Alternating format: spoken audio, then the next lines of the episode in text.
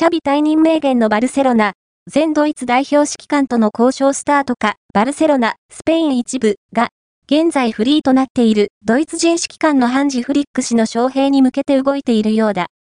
昨季のラリーガを制したものの、今季は、首位のレアル・マドリード、スペイン一部と9ポイント差の3位に位置しているバルセロナ。その中で、クラブを指揮するシャビ・エルナンデス監督は、1月下旬に今季限りで退任することを明言している。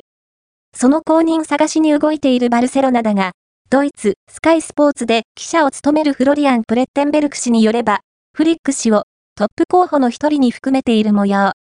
すでに接触しており、最初の具体的な交渉を行っているようだ。また、バルセロナのジョアン・ラポルタ会長は、フリック氏がドイツ代表を率いる前から候補に入れていた模様。ドイツ人指揮官は、バルセロナを指導することにオープンなようだが、ラポルタ会長とスポーツディレクターを務めるデコ氏は、まだ最終的な決定を下していないようだ。現役時代に、バイエルン・ミュンヘンやケルンなどでプレーしたフリック監督は、スパイクを脱いだビクトリア・バンメンタールで指導者キャリアをスタート。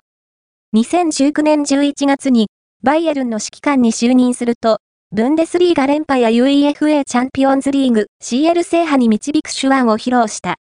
2021年5月に、ドイツ代表の監督に就任するも、2022年のカタールワールドカップでは、日本代表に敗れるなど、グループステージ敗退に終わり、その後もチームが低迷したことから、昨年9月に解任されていた。